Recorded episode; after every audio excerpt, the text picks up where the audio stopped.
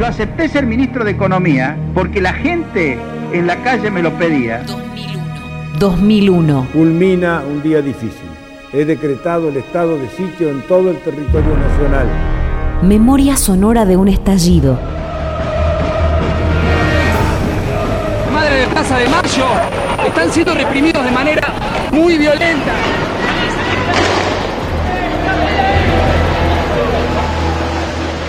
La marea arrasadora de los 90 no pudo contra un pueblo que empezaba a sacudirse el miedo de las décadas anteriores. En el inicio fueron revueltas contra el hambre y saqueos a supermercados, y continuó en 1993 con la destrucción de edificios públicos y casas de funcionarios en Santiago del Estero. La incapacidad del sistema político para contener las consecuencias del neoliberalismo produjo un desplazamiento de retorno del poder hacia el pueblo, ahora organizado en el barrio como territorio propio. Territorio que antes estaba reservado a la fábrica.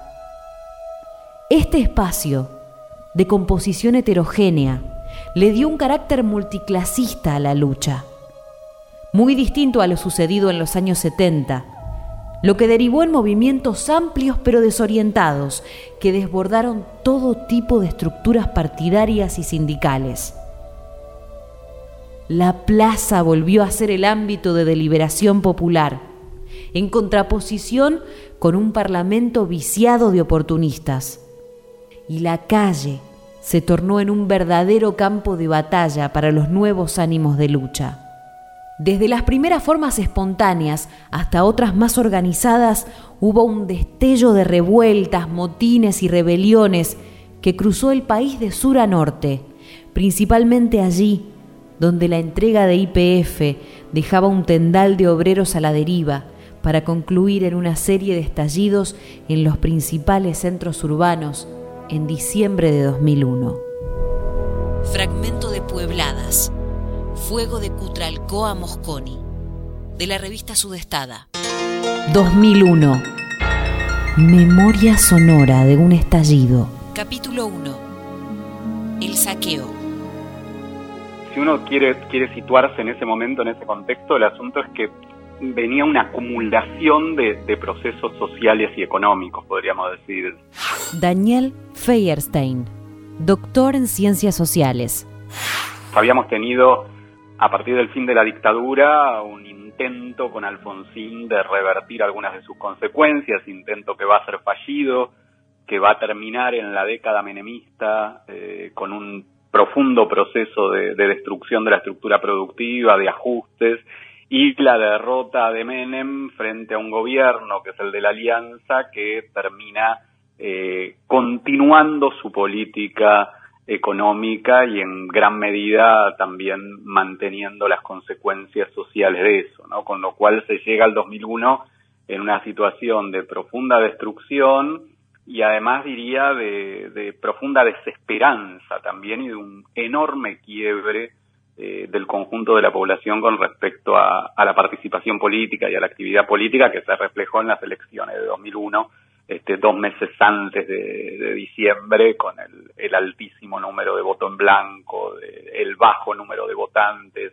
el alto número de votos impugnados, y con lo cual estas serían como los elementos más de, de contexto general de la situación, ¿no? que se llega en una situación de una crisis profunda, que es una crisis de, de distintos niveles, ¿no? Una crisis sociopolítica, una crisis económica y una crisis incluso de, de casi diría, de, de, de, la visión general de la sociedad con respecto a su futuro. Los piqueteros volvieron a la ruta.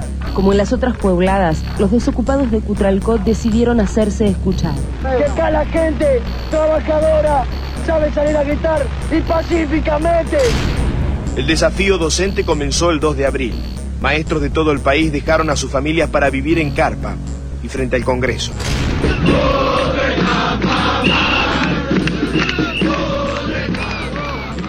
Tiempo de una acumulación de poder popular gigantesco en las calles y en las urnas. Julio Gambina, economista, director de la Fundación de Investigaciones Sociales y Políticas. En el 2001-2002 se da la, la presencia más importante de la izquierda en el plano electoral y una dinámica de movilización popular que venía de cuatro o cinco años, de, digamos, de que, de que empezaron las grandes movilizaciones sociales del 97, 98, que es lo que se reivindicaba sobre todo eran plan de trabajo. Había una reestructuración eh, eh, del, del, sistema económico, político, social en Argentina muy fuerte. Estamos asistiendo al, al fin de un ciclo político, económico de la Argentina, donde la convertibilidad había sido el instrumento, la, la mecánica de política económica para, para eh, profundizar lo que va a ser temas que hoy son ya casi naturales, no son naturales, son sociales, pero digo, están como naturalizados, entre otros el tema de la pobreza. Nosotros habíamos creado el FRENAPO, en el Frente Nacional contra la Pobreza, porque realmente es una situación gravísima en todo el, en todo el país, ¿no? Marta Maffei, docente, ambientalista y dirigente sindical. Y bueno, y ahí nos habíamos juntado eh, varios sectores. En el FRENAPO eh, trascendió, digamos, no era solo la CTA. Había, habíamos hecho un acuerdo con las universidades, con varias organizaciones sociales, con estudiantes particularmente, muchos centros de estudiantes este, de la universidad, había artistas, había intelectuales, incluso empresarios, pymes, que estaban todos en la misma situación y las organizaciones de derechos humanos también estaban incluidas, ¿no? Así que eh, nosotros habíamos, digamos, de alguna manera construido un frente, ¿no? Este, este, para, para empezar a temperar y a, y a reunirnos y a, y a buscar, a cobrar fuerzas entre nosotros, ¿no? Eh, por, porque veíamos venir la situación. Creo que ninguno imaginó la dimensión o la gravedad que iba a tener, pero se veía venir como una situación muy grave. Y eso fue surgiendo primero como protesta a lo que fue el segundo gobierno de Menem y después con la triste realidad del gobierno de la Rúa que terminaba primero llamándolo a Menem, después a Caballo como ministro de Economía, después al Fondo Monetario Internacional, los planes de ajuste, ese día, el 19 de diciembre, la, la triste decisión, la tremenda decisión de declarar estado de sitio, una barbaridad. Carlos del Frade, escritor y periodista. Pero eso se venía prefigurando lo que era en realidad la continuidad de la concentración de riquezas en pocas manos, la extranjerización, la vuelta al Fondo Monetario Internacional, entonces las principales herramientas que había construido nuestro pueblo, fundamentalmente la Central Trabajadores Argentinos, más la PYME en aquel momento, el Instituto Movilizador de Fondos Cooperativos, la Federación Agraria Argentina en aquellos momentos, configuró una mesa de eso que se llamó Frente Nacional contra la Pobreza, que tenía, entre otras cosas, como base un seguro de desempleo, un ingreso universal para las jubiladas y los jubilados, cosas que después fue tomando el gobierno de transición de Eduardo Dualde, que tomó algunas de estas herramientas y lo llevó adelante con una emergencia que fue esto de, un seguro de desempleo hecho a su manera, pero que lo tomó del frenapo. Eso fue muy importante, hubo una gran participación masiva y en realidad todo lo que fue 2001 fue consecuencia de una gran movilización que se empezó a activar especialmente a partir del año 2000, a partir de la desilusión que había provocado la alianza, que con un discurso progresista no hizo más que hacer lo mismo que venía haciendo el menemismo como la herramienta de aplicación política del Fondo Monetario Internacional. Pero fue todo un año de muchísimas movilizaciones en, en diferentes lugares de la Argentina y por eso concluyó en esa gran convocatoria la participación ciudadana que fue el, el voto aquel del FRENAPO por esto del Seguro Nacional de Desempleo. En cada rincón del país, las organizaciones sociales y los sindicatos salieron a la calle para rechazar las políticas de saqueo. En esos días, digamos, como que eh, la, la, la, dimensión de todo tal vez la fuimos tomando después, ¿no? Celeste Leprati, integrante de la Asamblea del 19 y 20, Rosario. Eh, involucrándonos en, en, en eso que, que, estaba aconteciendo y que había acontecido y que se desató en diciembre, pero en realidad era algo que, que venía ahí, ¿no? Este, gestándose ese cansancio, ese hartazgo, este, la situación difícil para muchísima gente. Y bueno, a 20 años saber que las causas de, de, que originaron esa crisis no han desaparecido, ¿no? Todo lo contrario. Y, y sí, ¿no? Estaba el, el, el basta grandote, el hastío, el que se vayan todos, este y, y bueno, la, la- claramente el fortalecimiento, no la aparición creo, porque parece que son formas que, que se fueron, se quieren recreando, pero bueno, sí ahí el, el fortalecimiento de desde abajo, ¿no? De la organización de muchísima gente, de desocupados, desocupadas, este, bueno, a través de la, la forma ¿no? Eh, fueron ah, pensar en, en muchísimos espacios de, de, de trabajadores, que se da también la posibilidad de, de, de pensarse desde otro lugar, las fábricas recuperadas, las empresas recuperadas, este, eh, donde la, la discusión, la palabra creo que pasaba por otro lado. Las fábricas comenzaron a cerrarse. Y miles de obreros y obreras se organizaron para recuperar sus puestos de trabajo. Bueno, era un golpe muy duro, un nuevo golpe contra el conjunto de la clase trabajadora en un marco de cierre de fábrica, de pago en bono a los trabajadores estatales, de perspectivas económicas catastróficas, digamos, porque se caía la economía este, del país y cada medida que tomaban era peor. Raúl Godoy, trabajador de la fábrica recuperada Sanón. La, crisis se iba agudizando. Y en el caso de Sanón, nosotros ya veníamos con varios eh, meses donde había retraso salarial, donde no se nos pagaba la, el transporte, donde había deuda con, con los proveedores. Entonces, a nosotros, un primero de octubre, la patronal sacó el transporte, sacó enfermería, sacó el comedor, sacó todos los servicios, digamos, y hizo un vacío en la fábrica, este local patronal, y nosotros el 19 y 20 de diciembre nos agarró en este, en este interregno, el de una crisis total en la fábrica. Entonces, nosotros, digamos, vimos la movilización, nos inspiramos también en la movilización, dijimos no podemos estar por detrás de las familias que están reclamando frente a un banco, los que están cortando una ruta por su trabajo, es el momento de salir en forma ofensiva y por eso nosotros dijimos somos parte de este proceso, somos parte de un proceso de resistencia en todo el país y bueno, la que nos queda es ocupar la fábrica y ponerla a producir. Ahí empezó a madurar la idea más, más, más fuertemente. Por eso en diciembre nos agarró rearmándonos, cobrando un, eh, lo que había dictaminado una jueza, una parte de nuestro salario, pero preparándonos para lo que sería después la ocupación y puesta en marcha. ¿no? Fue parte de un proceso que ante cada golpe legitimaba la lucha de los trabajadores y trabajadoras cenamistas. Cada golpe económico que había para el conjunto de la sociedad legitimaba cada vez más que los trabajadores ocupáramos la fábrica y la pusiéramos a producir.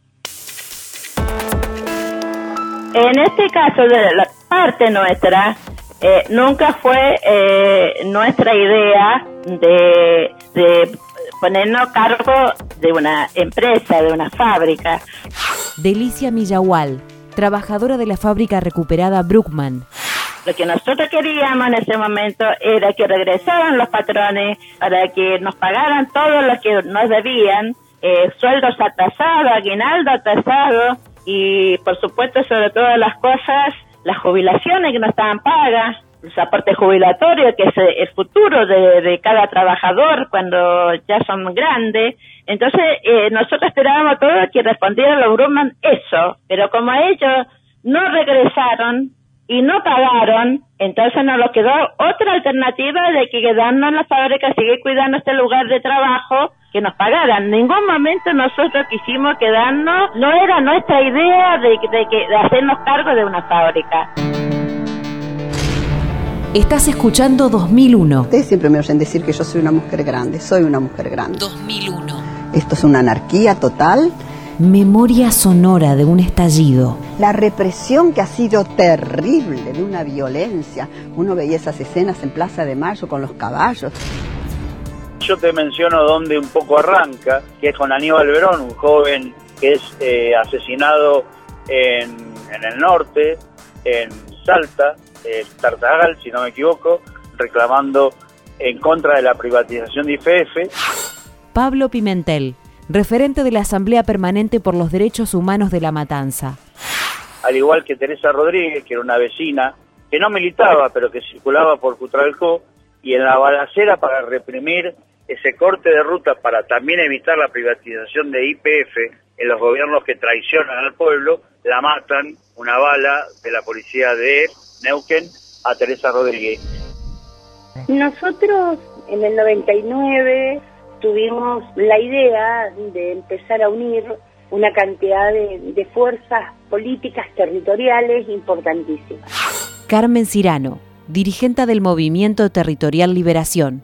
La ANT, la Asamblea Nacional de Trabajadores Ocupados y Desocupados, que eh, tuvo un protagonismo muy alto, la ANT que asambleaba y que habían como dos miradas en aquella época que nos planteaban. Por un lado, habían compañeros que planteaban sindicalizar la exclusión, a lo cual nosotros, digamos, nos, nos oponíamos porque pensábamos que desde el punto de vista de la clase era una mirada totalmente equívoca, otro grupo de compañeros que nos planteábamos este, un centro coordinador de las luchas. Y ese fue un debate que nos llevó años, tuvimos asamblea de, de 10.000 compañeros, tuvimos, tuvimos experiencias de conjunto, tuvimos jornadas en el puente Porredón que arrancaban a las 5 de la mañana, llegando a Plaza de Mayo a las 8 de la noche.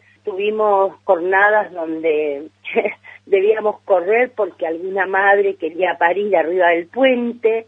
Teníamos jornadas con ollas populares para que todos los compañeros pudieran pasar toda la jornada.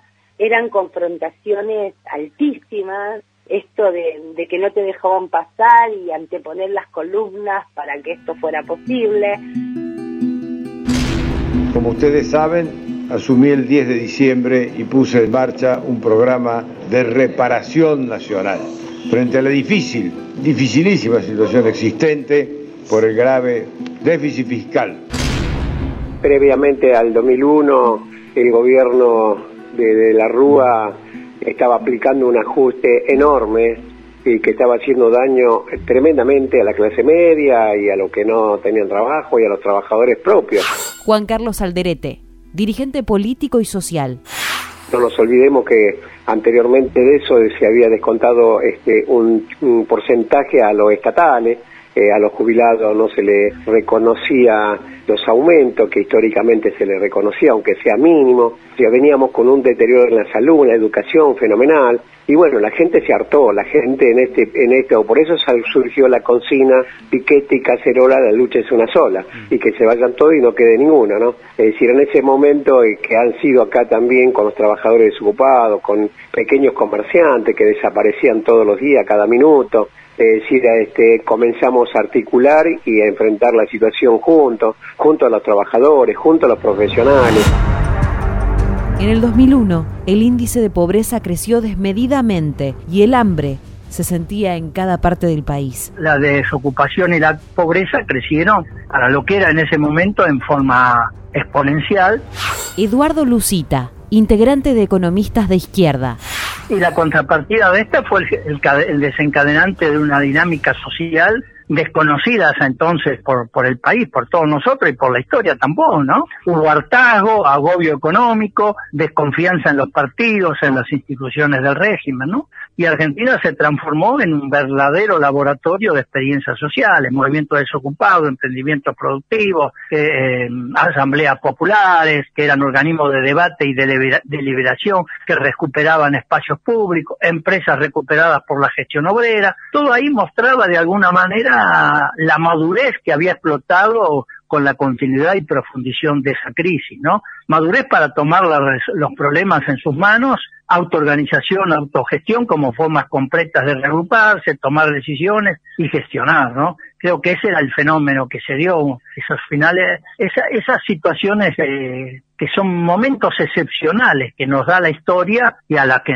tuvimos la oportunidad de, vivirla, no la olvidamos más, ¿no? Es, cuando, no sé dónde se decía que lo extraordinario se vuelve cotidiano, ¿no? En ese momento apareció un pintado en muchas paredes de Buenos Aires que decía que venga lo que nunca ha sido. Esa era la expresión, porque nosotros avanzamos rechazando lo existente, sabiendo lo que no queríamos, basta de, esta situación, reacciona al estado de sitio, etcétera, etcétera, etcétera. pero en realidad no se sabía muy bien lo que se quería. Que era ese, ese que venga, lo aunque nunca ha sido, nunca fue, nunca fue muy bien definido, ¿no es cierto?